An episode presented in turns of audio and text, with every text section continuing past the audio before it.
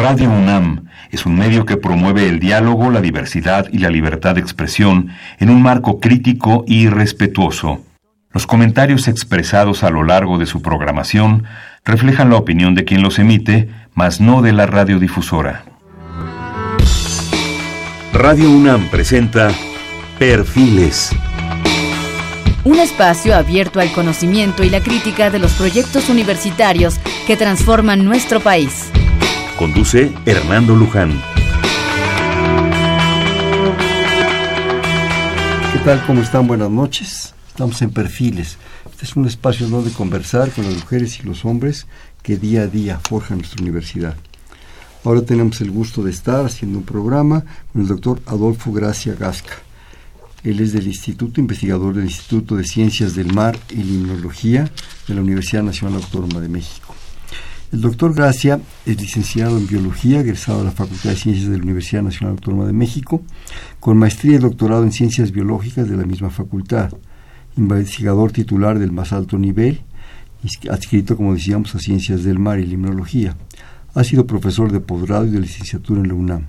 Sus líneas básicas de investigación son ecología pesquera de crustáceos, de cápodos, ahorita nos explicas qué es eso, yo creo ni yo me acuerdo, este aprovechamiento sustentable de recursos marinos, ecología de comunidades bentónicas y monitoreo de contaminación por hidrocarburos en el ambiente marino, agua y sedimentos. ¿Qué podemos decir?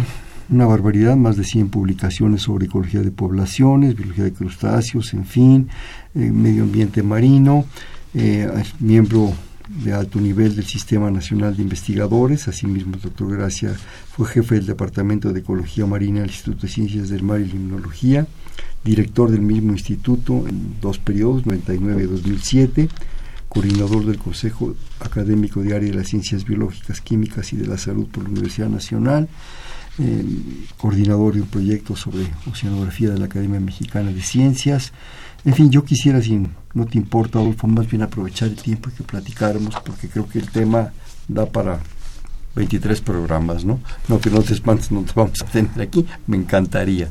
Bienvenido, buenas noches, ¿cómo estás? Buenas noches, Fernando. Muchas gracias por la invitación y, efectivamente sí es un tema muy amplio el que podríamos platicar. Platicar no sé cuántas veces, ¿no? y no lo vamos a agotar jamás. De hecho, no está agotado yo creo que es uno de los temas abiertos profundamente, bueno, muchísimos en la investigación, ¿no? Eh, las matemáticas, la astronomía, en fin. Pero yo creo que la cuestión oceanográfica del mar es un tema que siento, es una percepción muy personal, que tenemos que atender un mil por ciento más.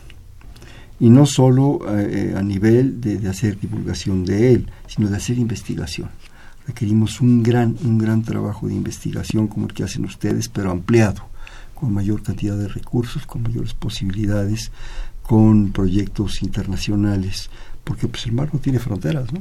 Estábamos diciendo, si yo tiro una bolsita de plástico en Tuxpan, va a ir a caer al otro lado del océano. Yo quisiera que nos platicaras eh, más que entrar en, las propuestas concretas que las podemos ir tratando, si te parece, paralelamente, nos hablaras de tu percepción del océano, del mar. Has estado ahí metido, has estado arriba de cruceros, de barcos, en fin, vas a seguirlo estando, espero, mucho tiempo, has formado gente en ese, en ese, en ese contexto. ¿Qué, ¿Qué sientes? ¿Qué te provoca? ¿Por qué te metiste a esa área de la biología? Empecemos por ahí. Bueno, en realidad siempre me gustó la parte de ecología animal y sobre todo la marina. Y la parte de oceanografía es realmente fascinante y como tú lo mencionas es algo que, que tenemos al lado y que no conocemos de, de forma tan clara ni le invertimos tanto esfuerzo como por ejemplo la astronomía. Todo el mundo se interesa más por las estrellas, no todo el mundo porque obviamente estamos los oceanógrafos, pero por hacer una comparación, conocemos tal vez mucho del universo y nos interesa y tenemos un universo dentro de nuestra misma Tierra que no conocemos en su totalidad. Eso ha sido desde los inicios de la humanidad un, un enigma y además, como bien lo mencionas, está íntimamente relacionado con la supervivencia de la humanidad Y, tal vez tenga que ver que nosotros somos animales terrestres y tenemos un medio acuoso y eso nos limita. Y nos limita mucho en el, desde el punto de vista que no podemos respirar ahí, pero tenemos una serie de instrumentos con las cuales podemos estudiar el mar. Pero aún así, eh, conocemos a veces más de las galaxias que de las profundidades mismas del océano. Afortunadamente ya se ha incrementado mucho el conocimiento, ya hay una gran cantidad de esfuerzos de investigación para conocer qué es lo que pasa. No dimensionamos a veces qué es lo que pasa a 11 kilómetros abajo en las fosas marianas, que ya no se llaman marianas, pero... Eh, y sí conocemos una galaxia que está a 10 mil eh, millones de años luz y, y el mar sigue siendo un enigma y además la fuente principal de recursos que todavía, aun a pesar de que ya hemos agotado muchas, de, no agotado, hemos llegado al máximo de sus posibilidades, todavía existen alternativas para seguir aprovechando el potencial que tiene. Y en eso, pues, bueno, la parte pesquera ya a nivel global está sobre el máximo de explotación, pero aún, aún hay otros aspectos que no hemos explotado y que el mar sigue siendo una fuente de riqueza, particularmente todos los aspectos biotecnológicos, lo que podemos entender o lo que podemos aprender de los procesos enzimáticos que se llevan a cabo a mil atmósferas, a cuatro grados de temperatura o, o, incluso en las ventilas hidrotermales a 300 grados, donde hay bacterias que pueden sobrevivir a, a esa temperatura. Entonces, es realmente una fuente inagotable de saber que provoca mucho la investigación. Yo creo que todo conocimiento es, importante, es trascendente, es apasionante, todo. Voltear para arriba es apasionante, de repente ver esos cielos que, no das crédito, que yo creo que hay más estrellas que, arenas en el mar, ya, ya sonea canción de protesta de los años 60, pero yo creo que eso es, es muy bonito. Pero, pero realmente el mar es, es impresionante como las selvas, como todos lados, ¿no?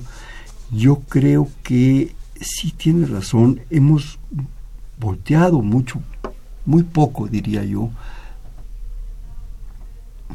hacia abajo, hacia el mar. Nos encanta ir a la playa, estar ahí, la soleada, ¿verdad? Eh, pasamos momentos muy agradables en todos sentidos, pero eso no es el mar. El mar, el mar profundo, eso es otra cosa.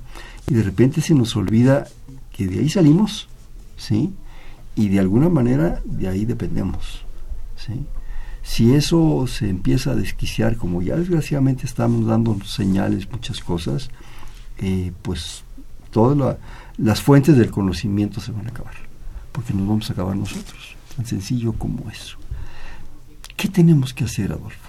¿Qué tenemos, ¿Cómo percibes tú esta, este momento en que creo que estamos en un punto de, toque, ¿verdad? de crítico, que si no invertimos no solo en investigación, no solo en enseñanza de la oceanografía, sino en dar a conocer a la gente un programa de educación y de divulgación muy importante. Esto, esto pues va a entrar en una crisis y no es que está ya. Así es, lo que necesitamos aquí es realmente investigación, conocer cuáles son los procesos que ocurren en el mar, la oceanografía nos ayuda a entender eso, porque tiene que eh, finalmente para nosotros, para los seres humanos, el mar es un potencial de riqueza por los servicios ecosistémicos que nos da.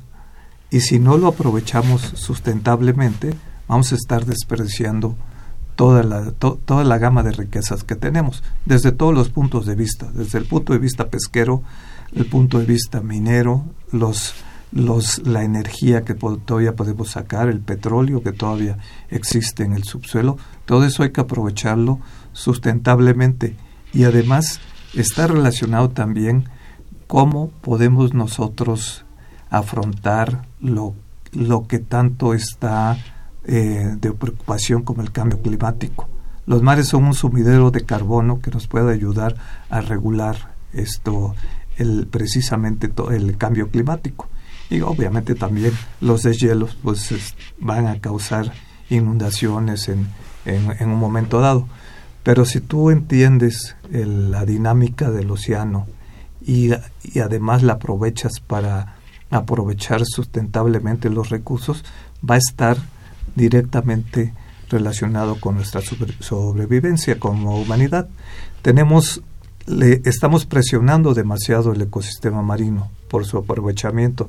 Desde los recursos pesqueros que te comentaba ya llegamos al máximo a nivel mundial, todavía hay un poco de potencial, hasta los contaminantes que estamos virtiendo sobre el mar. La mayor contaminación que se da en el ambiente marino es la contaminación crónica que generamos todos nosotros aquí en la en el medio en el medio terrestre. Eh, de repente nos preocupamos por derrames de petróleo, que no quiero decir que no nos preocupemos, son muy graves, son eh, contaminación puntual, eh, muy fuerte, agresiva en su momento, pero lo que el, la cantidad de contaminantes que estamos vertiendo constantemente a veces es de un nivel mayor que el que, el que se da en un momento puntual. Entonces, todo eso lo debemos de entender y tú mencionaste algo muy importante, la educación, cómo podemos nosotros desde aquí eh, ayudar a que se conserve el medio ambiente marino. Y no estoy hablando de eh, algunas eh, propagandas que son buenas y, movimientos, ¿no? Como ahora esto del popote, ¿no? Que es que está de moda el popote y porque por ahí tomaron una foto con una tortuga con un popote en, en una de las narinas, que, es la nariz. Sí, pero de la nariz, Sí, pero pues es nos preocupamos por un popote y seguimos virtiendo cantidades de plásticos y de y de basura sólida, líquida, etcétera, que no que eso todo eso ¿eh? es bueno una iniciativa de esto, pero también hay que preocuparnos más por todo lo que hacemos. Y, y tú lo decías, eso se va acumulando. Eh, llevamos años de no... El mar, mucha gente lo vemos como caja negra, precisamente por esta fase acuosa.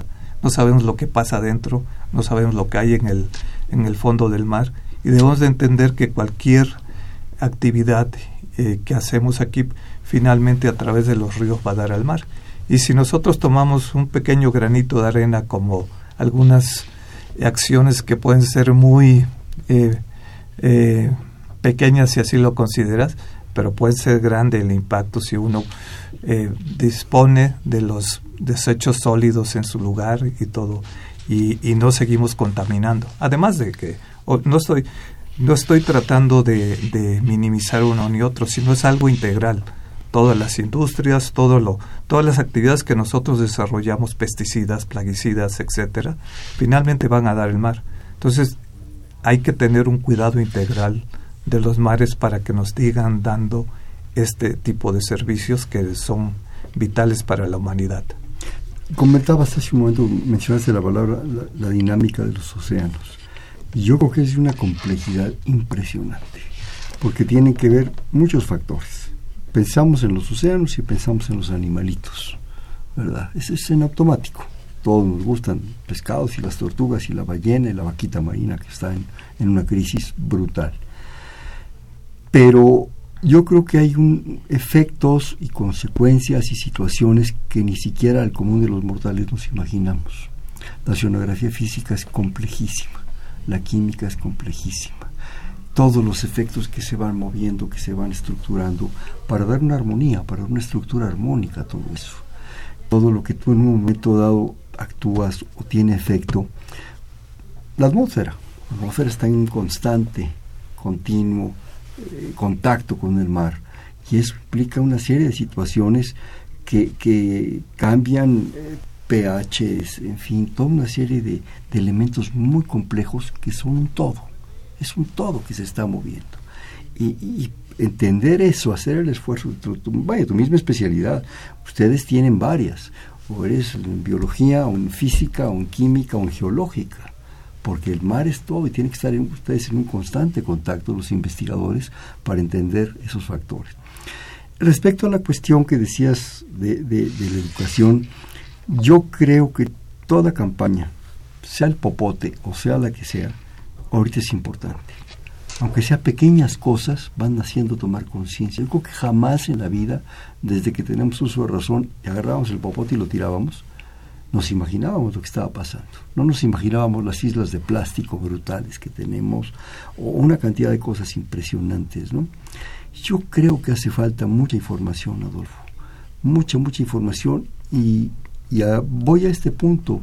¿Cuántos jóvenes tenemos en, diversas posibilidades de, de investigación, hasta de trabajo, que podrían tener aquí un mundo de posibilidades de trabajo, de estudio, de riqueza, de actividad. Es un, campo abierto totalmente. Sí, así es. Yo eh, coincido contigo, cualquier actividad, por pequeña que sea, mínima, mínima es, es importante.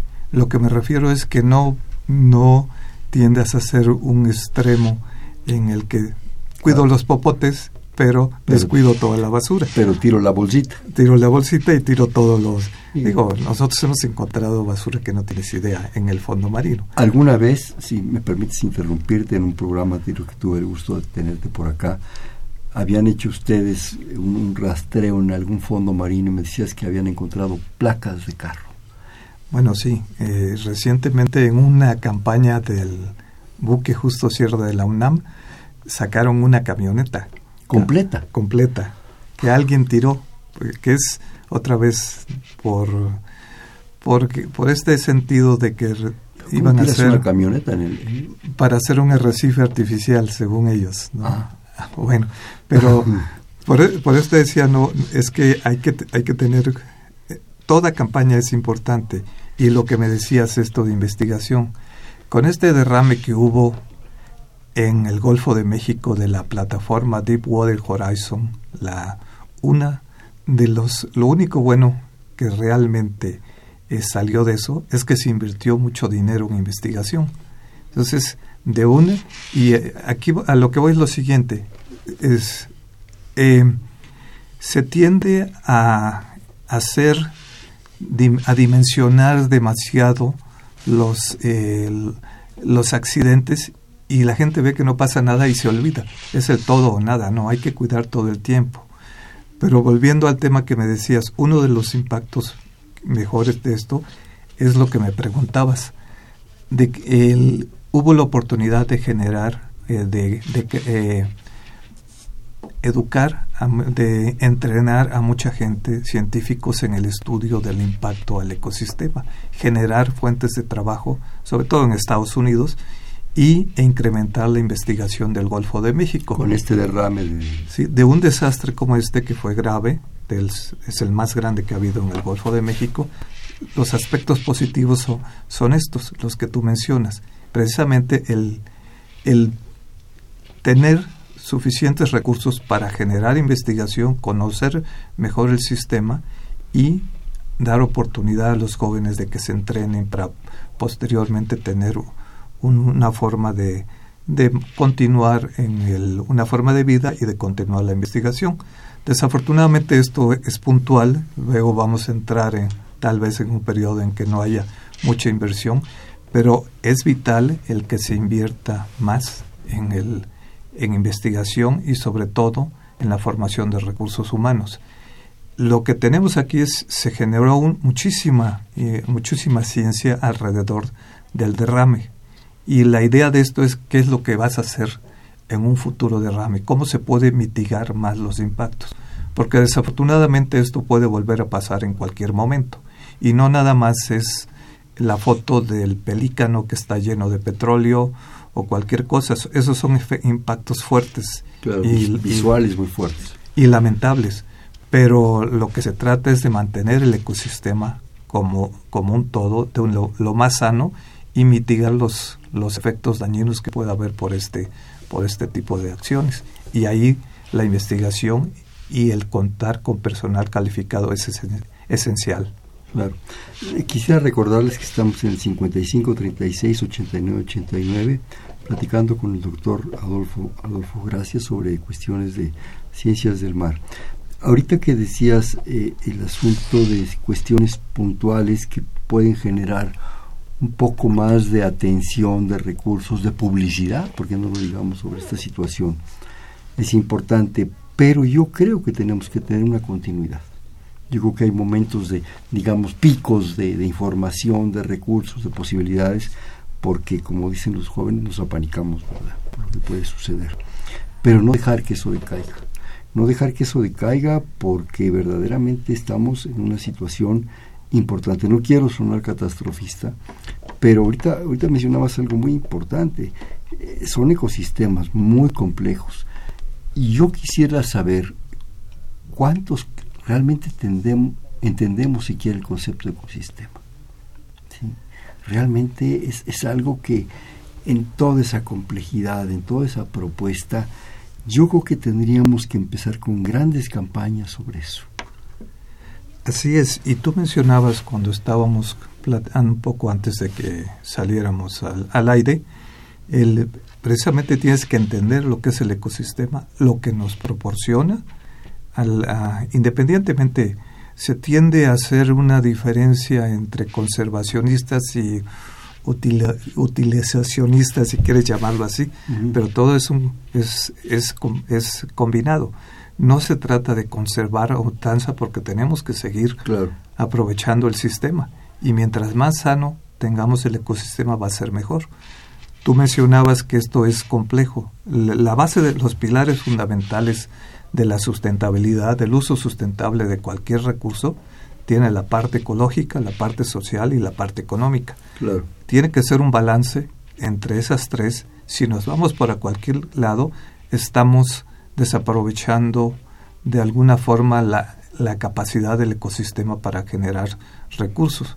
No podemos ser conservacionistas a ultranza, aun cuando, cuando tú estás aprovechando un recurso, al menos así yo lo entiendo, tienes estás conservando los recursos para aprovecharlos de manera sustentable. Entonces es un balance, no, no es el, el tomar eh, posiciones extremas, sino que como humanidad tenemos que seguir adelante y vamos a seguir eh, utilizando los recursos, pero hay que hacerlo de manera racional y que nos duren. Eso es la, sustentabilidad, que lo que estamos utilizando en este momento, el ecosistema mismo, esté saludable para que nuestros hijos, los nietos y los nietos de nuestros nietos puedan seguir aprovechando este ecosistema. Sí, yo creo que aquí de alguna manera estás mencionando, voy a hacer algún comentario y por favor me corrige si estoy diciendo barbaridades. Yo creo que hay un factor humano que se nos sale totalmente de, todo control. Ejemplos. La famosa vaquita marina. Tiene que ver con una cuestión prácticamente hasta diría yo ritual, ¿verdad? De suponer que el buche de la totuaba sirve para ser muy fuerte, muy viril, ¿no? Bueno, y eso te pasas a traer a la totuaba, a la vaquita y a no sé cuántas cosas, y se genera un sistema de, de, de, mercantilismo a nivel ya casi de, de, ya no sé ni qué palabra usar, equivalente al narcotráfico. Estamos, estamos en una estaba yo viendo las, las, cifras el otro día, lo que cuesta un kilo de esto en China, creo que 100 mil dólares, una barbaridad, mucho más cara que, que, que, el oro y que tantas cosas. ¿no?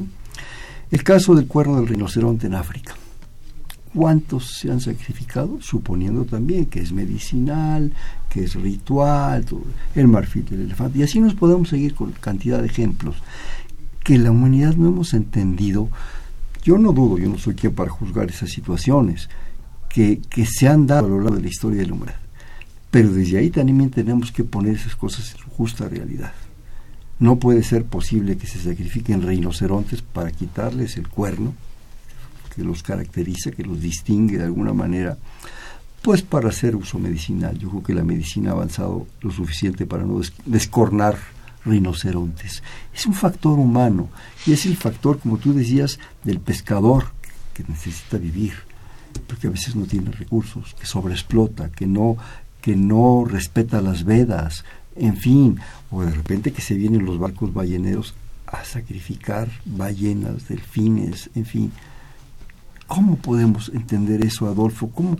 Me imagino que lo has pensado y lo has meditado hasta y lo has discutido en foros internacionales. ¿Qué se puede hacer en esos casos? Sí, es complejo. Esto, eso es, como tú mencionas, son barbaridades. Esto de la vaquita marina es un impacto, digamos... Eh, y eso va a tener rebotes. No solo es que se, que se, perdón que te interrumpí, que, que, desaparezca la vaquita. Eso a su vez no se queda ahí. Va a tener siguiente más rebotes porque eso está afectando a otras cosas. Sí, y, bueno, desde el punto de vista que es una es lamentable que, que seamos el podamos hacer uno de los países en los que se extinguió un mamífero marino, porque es un, es un mamífero endémico que vive en un área muy pequeña del Golfo de California, del Mar de Cortés, y está, está siendo afectada indirectamente por la pesca de la totuaba, por una ambición y una creencia que... Poder. Sí, Riqueza y poder, en el fondo es eso. Sí, porque tú con una, un contrabando de un kilo de buche de totuaba, que es la vejiga natatoria, el, em, te puede valer 15 mil dólares que eso es una... En la, frontera. En la frontera, más lo que... todo un negocio que se... Cuando llega a China es... ¿sí? Y todo por, por, una, por una creencia errónea que en este momento ya hay otro tipo de fármacos mucho más baratos. Y como si necesitaran más chinos, ¿no? Sí, así es.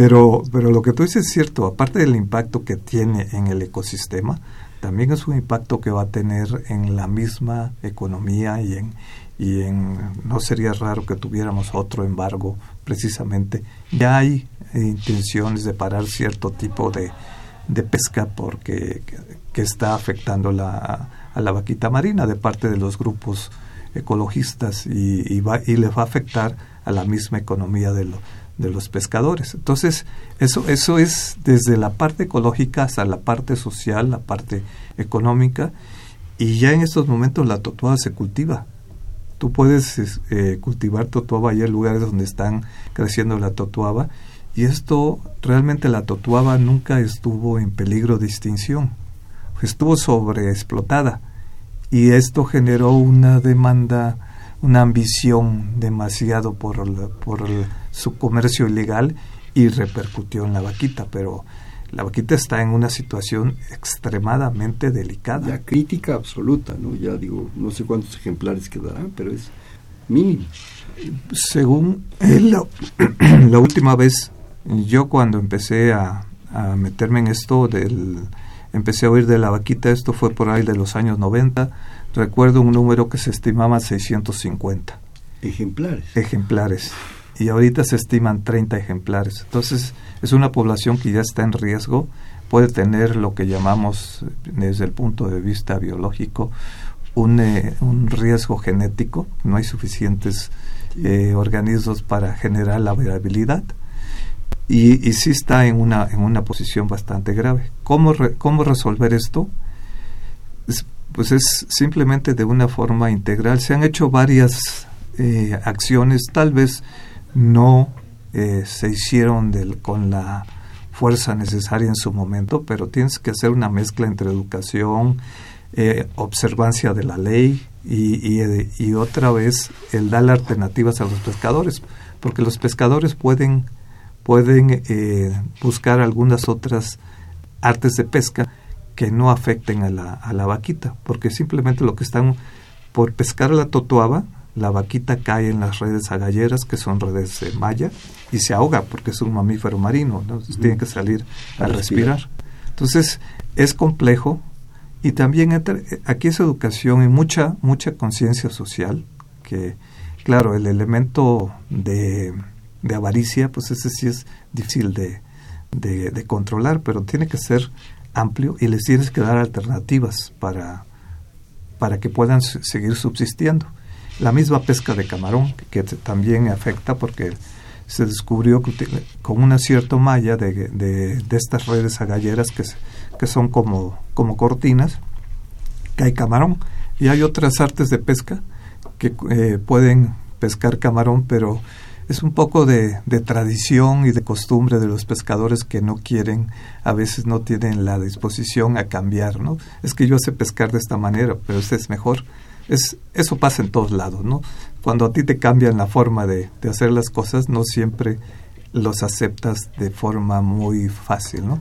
Pero todo eso tiene que ser, es, es muy complejo, pero sí tiene que ser integral y con, y con muchas aristas. Bueno, es la famosa ley de usos y costumbres, ¿no? Yo tengo generaciones, muchísimas generaciones con esta, con esta disposición, con esta tradición y no la cambio. ¿Se hace investigación en cuestiones de artes de pesca? Para cambiarlas, para mejorarlas, para generar una posibilidad que no sea tan crítica para el efecto en las, especies, sobre todo en los, el efecto colateral en otras especies.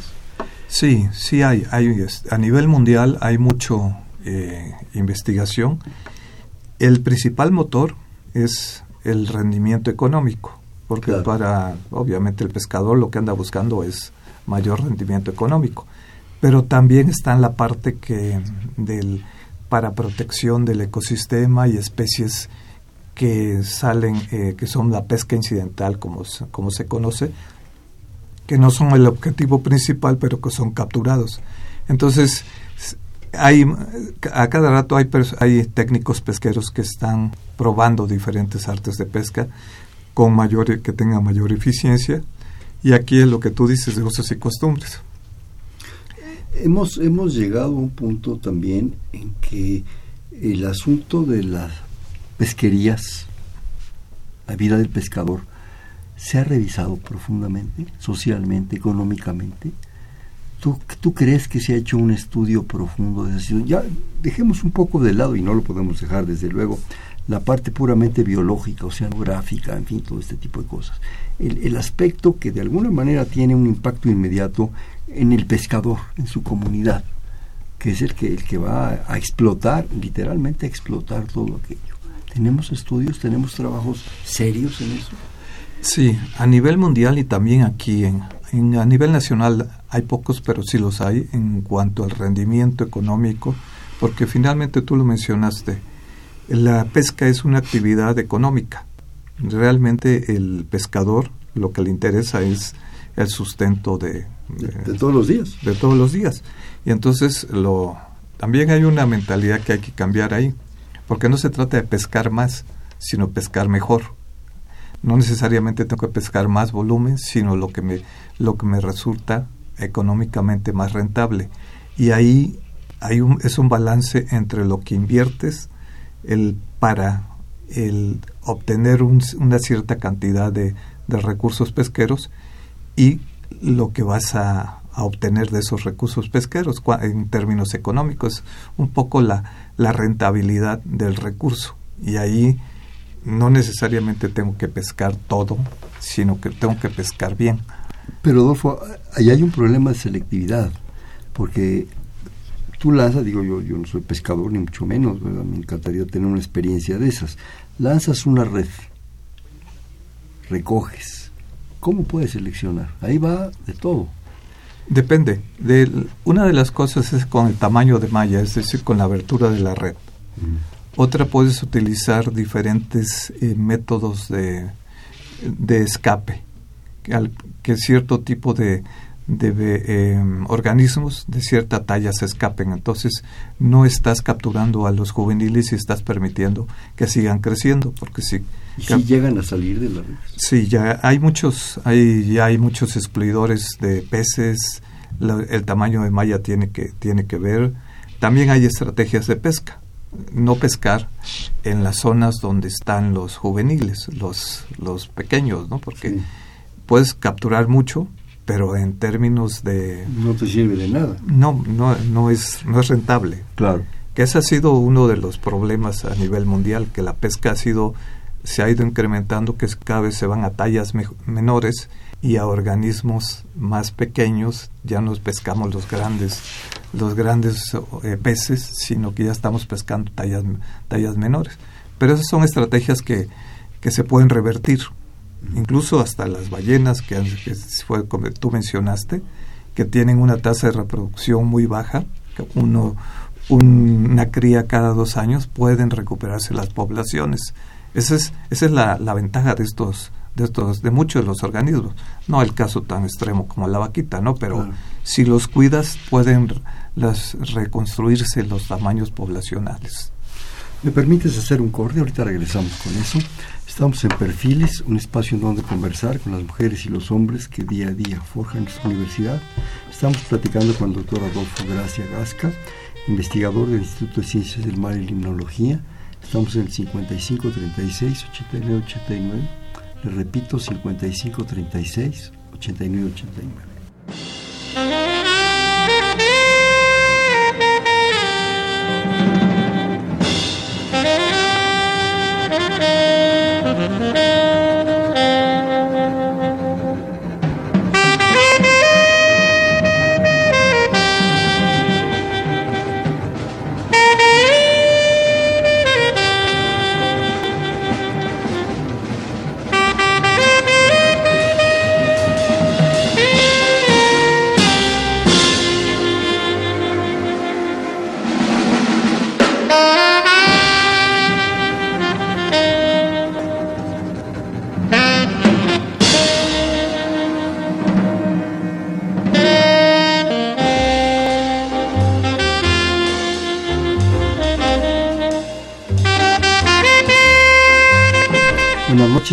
Perfiles, un espacio en donde conversar con las mujeres y los hombres que día a día forjan nuestra universidad. Estamos en el 55 36 89 89, platicando con el doctor Adolfo Gracia Gasca, investigador del Instituto de Ciencias del Mar y Limnología. Ahorita en el corte comentábamos que en alguna ocasión, por azares del destino, yo tuve que leerme completo y subrayado y estudiar anotado y todo el Plan Nacional de Desarrollo Pesquero del sexenio de, de López Portillo dos tomos azules, pues no sé, cada uno era de 500 páginas, una cosa así. Y se decían muchas cosas muy bonitas, muy interesantes. Que yo sepa, y por favor tú me lo, me lo confirmas o, me desmientes, pues de todo eso no quedó creo que nada, ¿verdad? ¿O qué quedó? Porque era bueno en una campaña, ¿no? Sí, era y empezó antes desde la marcha al mar. Ah, bueno, ese es de Ruiz Cortines. Sí, no, es, y, y, y, y eso es la visión que es del cuerno de la abundancia del mar, que no es no es tal, tiene un límite también. Que es inacabable, ¿no? Sí, que todo. Y entonces los recursos pesqueros, y que es, yo creo, un error pensar de esa forma, de no se está tratando de utilizar óptimamente los recursos, sino de capturar más. Y aquí tú ves que en cada momento, en cualquier sexenio, dice, vamos a pescar más, pero ¿de dónde? Nosotros en México pesca alrededor de un millón quinientas mil toneladas al año. De todo. De todo, entre ambas costas, en, el en las tres mares, en el Caribe, en el Golfo de México y en el Pacífico. Pero ya llegamos a un máximo, hay pocas posibilidades de incrementar esto y lo, la opción es utilizarlos óptimamente. Y no se trata de generar, es, es vender el de alguna manera esperanzas, porque yo te doy una lancha y te doy la oportunidad de que salgas a pescar, pero no hay, es, eso es algo como em, una esperanza, que puedes que sí pesques, pero cuando incrementas demasiado el número de pescadores, pues ya, si antes pescabas 10 kilos por lancha, por decir algo, ahora tal vez pesques 5. No, no puedes incrementarlo de una forma eh, ilimitada. Tienes que ver cómo que los recursos ya llegaron a un límite, ¿no? La alternativa es la acuacultura y a nivel y esto no nada más es de México, es a nivel mundial, porque el, el esfuerzo se aumenta y entran los aspectos políticos, sociales, económicos.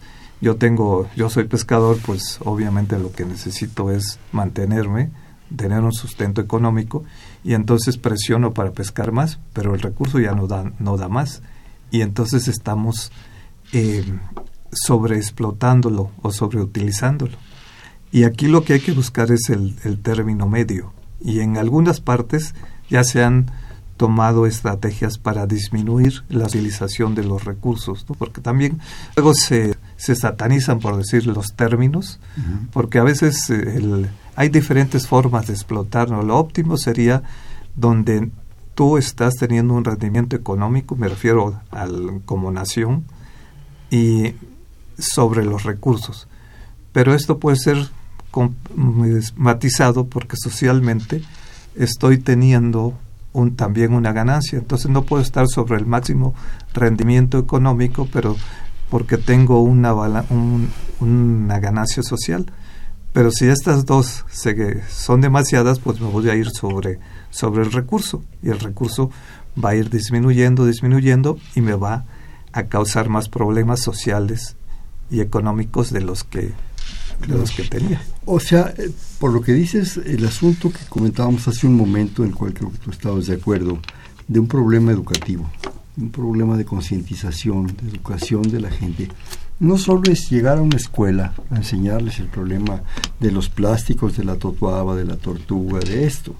Es también hacerlo concretamente en las comunidades de pescadores. Claro, son diferentes niveles. Al chavito le vas a hablar de lo importante del ecosistema, qué es el ecosistema, cómo funciona, desde cuál es el concepto de ecosistema. Al pescador le tienes que enseñar esto que tú me estás diciendo. ¿Sabes que No porque te den una lancha y te lances al mar y avientes tus redes, va, te va a ir mejor, porque vas a agotar.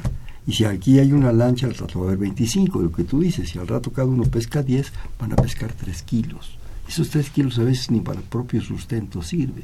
O sea, es toda una campaña muy compleja que tiene que, verse en esto. Y yo creo que también las condiciones sociales y de vida del pescador hay que considerarlas pero lo que ya ni siquiera quisiera yo meterme es la cuestión política. Sí, desafortunadamente muchos de los de los problemas se generan por por presiones políticas momentáneas de los de los que están en turno.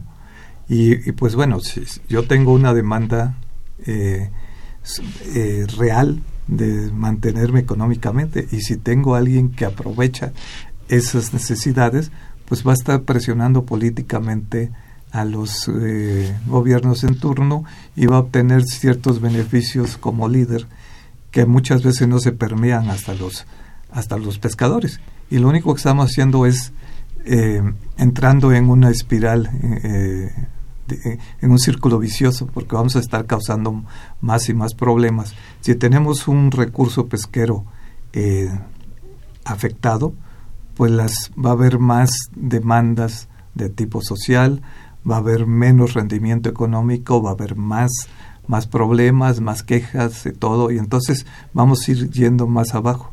Y como tú dices, aquí la, la cosa es que las comunidades realmente entiendan cómo es el aprovechamiento sustentable de los recursos y que finalmente son recursos que están aprovechando momentáneamente porque su comunidad, sus hijos y sus nietos son los que tienen que seguir aprovechando ese recurso. Y, eso es, es no solamente aquí, es, es a nivel a nivel global y ahí hay, hay presiones de tipo eh, político para incrementar el, la captura y aún a pesar de las del, de que el recurso puede estar agotado y, y el, algunos lo manejan más o menos algunos países y han tratado de revertir ese, esa sobreexplotación. En algunos casos se ha dado, pero todo tiene que ver mucho también con el nivel de, económico de los países, donde hay pocos recursos o pocas alternativas, pues se van a ir sobre los recursos pesqueros o sobre cualquier recurso. Aquí, aquí me surge una pregunta. bueno, dos o tres, pero es el mismo contexto dicho de diferente manera. ¿Por qué pescamos? ¿Para qué pescamos? ¿Para quién pescamos? Pescamos para comer, por el consumidor, por antojo, por necesidad proteica y alimenticia de un altísimo nivel, ¿verdad? Digo, pescado tiene mucha más proteína que un bistec, ¿verdad? Este, porque nos gusta, porque es delicioso. Todos los productos marinos son una maravilla. Bueno, a mí me encantan todos. He tratado de comer todo lo que se me atraviesa. Eh, por necesidad, porque a lo mejor un buen caldo de pescado nutre más a una familia que un caldo de pollo. Digo, no sé, no, soy no soy especialista en cuestiones alimenticias, pero sí de antojo, ahí sí no me gana nadie. Este pescamos para eso, yo creo, para que en un momento dado la población tenga una fuente proteica muy importante. Primero, no estamos educados a comer pescado como se educa a comer carne y pollo y tacos y todo eso. Yo creo que nuestro consumo proporcional es malo. Y me lleva a varias cosas. Primero, las gentes que son los intermediarios. Desde que el pescador saca su pescado o su camarón, lo que sea, y nos llega a nosotros. Y segundo, el costo. El costo de repente es altísimo. Y por otro lado, por otro lado, ¿qué pescamos? O sea, Huachinango, robalo, mero, camarones, pulpo, bueno, hasta se cultiva muy bien el pulpo y todo eso. Pero hay una diversidad que no conocemos y el cual no estamos preparados. Te pongo un, caso que me sorprendió. Me invitaron el otro día a la viga, 5 de la mañana, fue toda una experiencia, mis amigos iban a guisar unas cosas. Y los camarones que yo vi en un centro comercial muy acá, que costaba el kilo, que era U12, U12 es, para que sepan nuestros amigos, el número de camarones por libra, así se dice, es el U8, el U12, el U, tú sabes más de eso. Ese costaba 800 pesos en este centro comercial y ahí estaba en 250. O sea, ve la diferencia. tú la conoces mejor que, que le ando yo dando este eh, evangelios a San Pablo, ¿verdad? es toda una cadena también muy, muy, muy, crítica y muy triste de una falta de educación de propuesta para la gente. Sí, sí, sí. La, mira, la proteína de, de, los, de los pescados, de los peces, es proteína de primera calidad. Incluso está predestinado de alta calidad, de alta calidad incluso mejor que la carne. Y tiene una cantidad de aceites y de... Y gastas menos agua. Así es. y, y, está llamada incluso a ser, junto con la acuacultura, de mayor impacto que la misma ganadería. Y, el, y estamos acostumbrados a, también como especie de parte por la publicidad, por la tradición, etcétera, a comer cierto tipo de peces. Pero todos los peces son, son buenos, obviamente estamos eh, mejor me como un filete de guachinango, robalo, etcétera, que una rubia o una cosa así que o, una pierna o otro pez que, se llaman así, pero la base está en el congelado. La principal razón de que el, el guachinango, el robalo, etcétera, sean mejores es que se cuidan desde que se pescan, no están sujetos a cambios de temperatura, se congelan. Se, los tratan con cariño para acabar pronto. Sí, los tratan con cariño. Y el, y, pero hay muchos peces que nosotros podemos utilizar.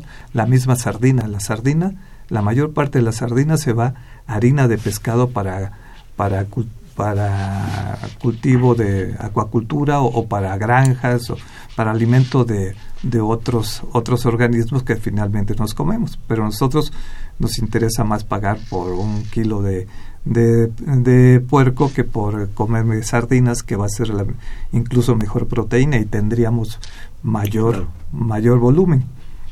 Eso ocasiona que se pierda mucho, mucha proteína porque pues pasan diferentes niveles. Cuando la, harina, la haces harina de pescado, pues no tienes el mismo volumen.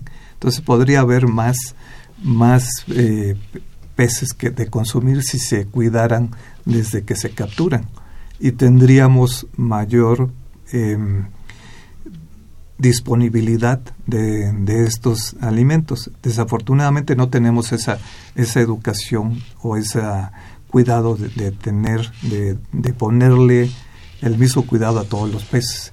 Y, el, y, y hemos incrementado, pasamos del eh, principio de este sexenio ahorita ya pasamos de 10 a 14 kilos, un poco más de 14 kilos de consumo per cápita en México.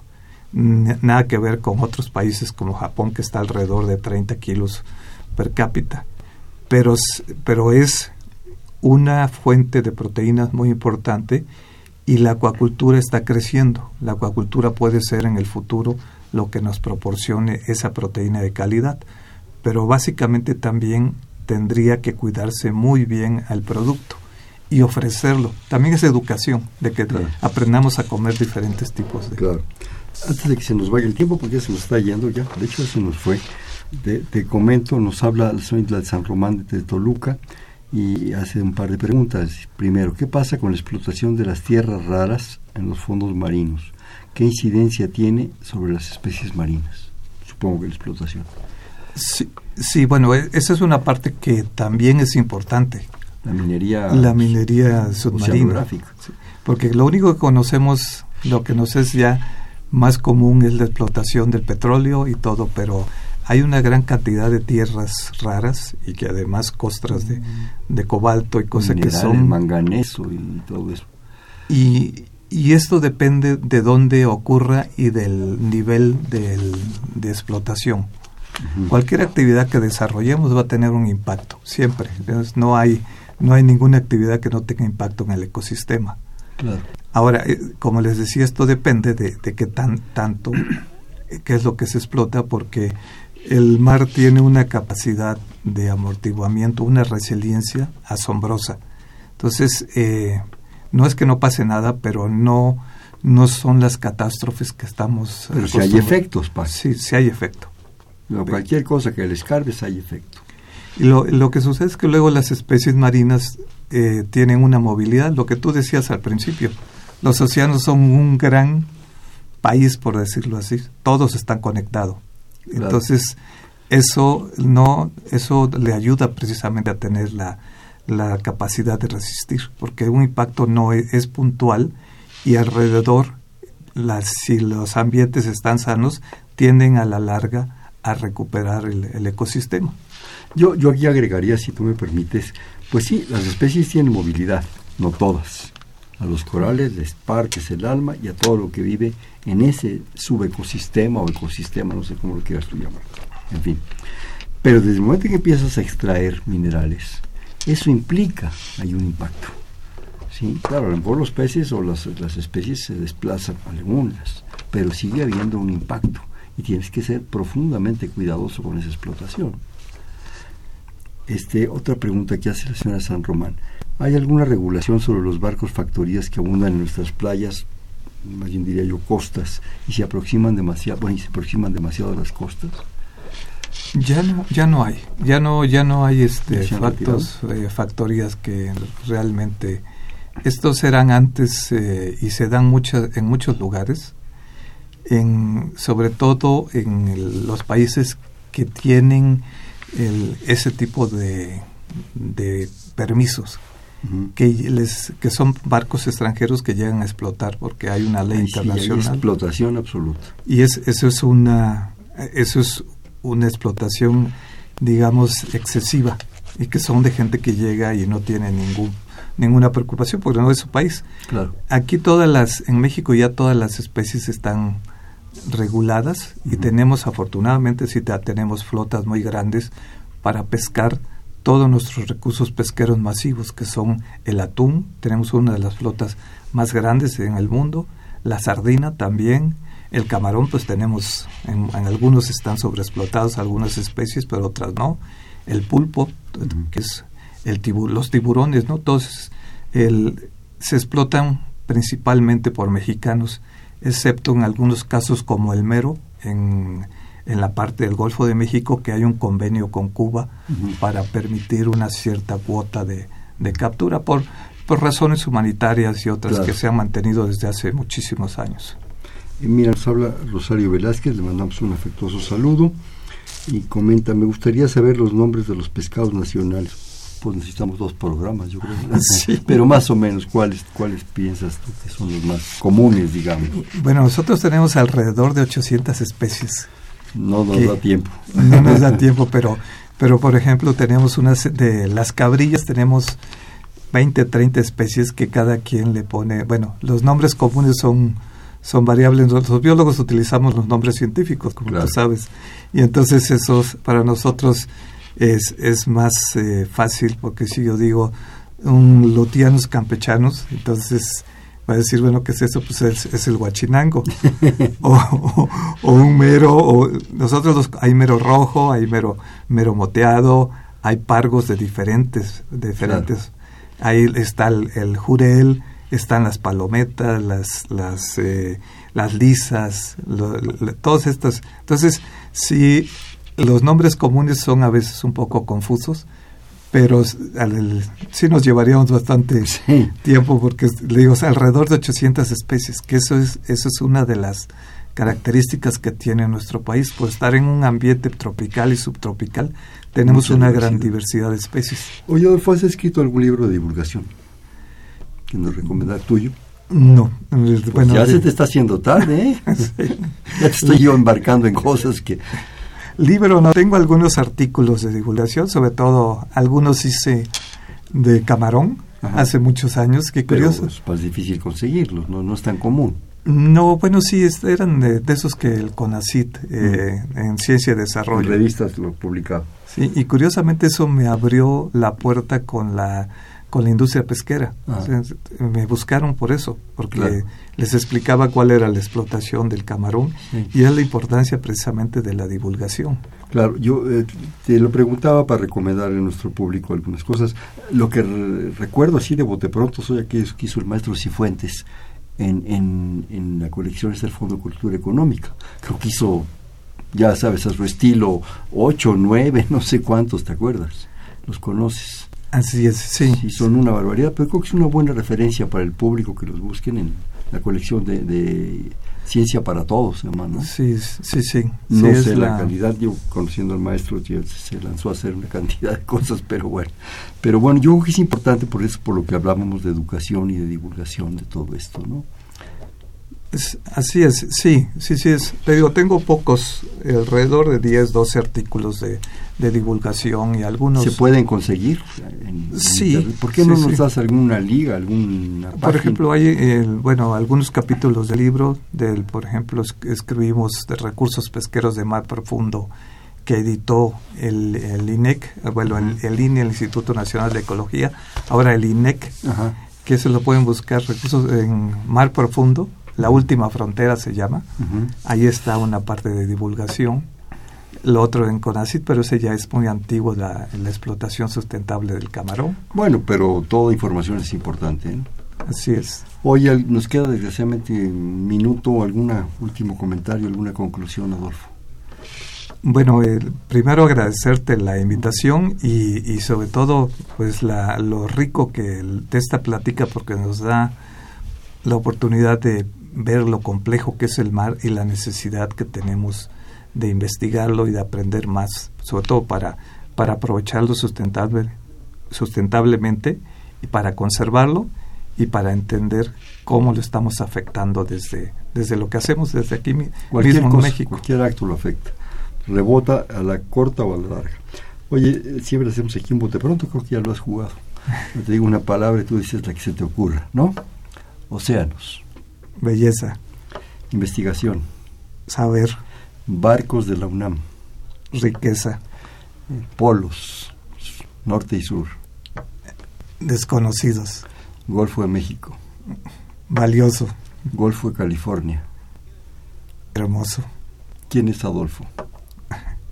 Un investigador. Pues muy facilito. Este fue Perfiles, un espacio en donde conversar con las mujeres y los hombres que día a día forjan nuestra universidad. Estuvo con nosotros del Instituto de Ciencias del Mar y la Inmunología, el doctor Adolfo Gracia Gasca. Adolfo, muchísimas gracias. Al contrario, Hernando, gracias. A tus órdenes. Gracias. En la coordinación, la doctora Silvia Torres. En la producción, eh, Yudiel Maldonado. En los controles, Humberto Sánchez Castrejón. En la conducción, Hernando Luján. Este fue Perfiles, un programa, un espacio en donde conversar con las mujeres y los hombres que día a día forjan nuestra universidad. Gracias, buenas noches. Perfiles, un programa de Radio UNAM.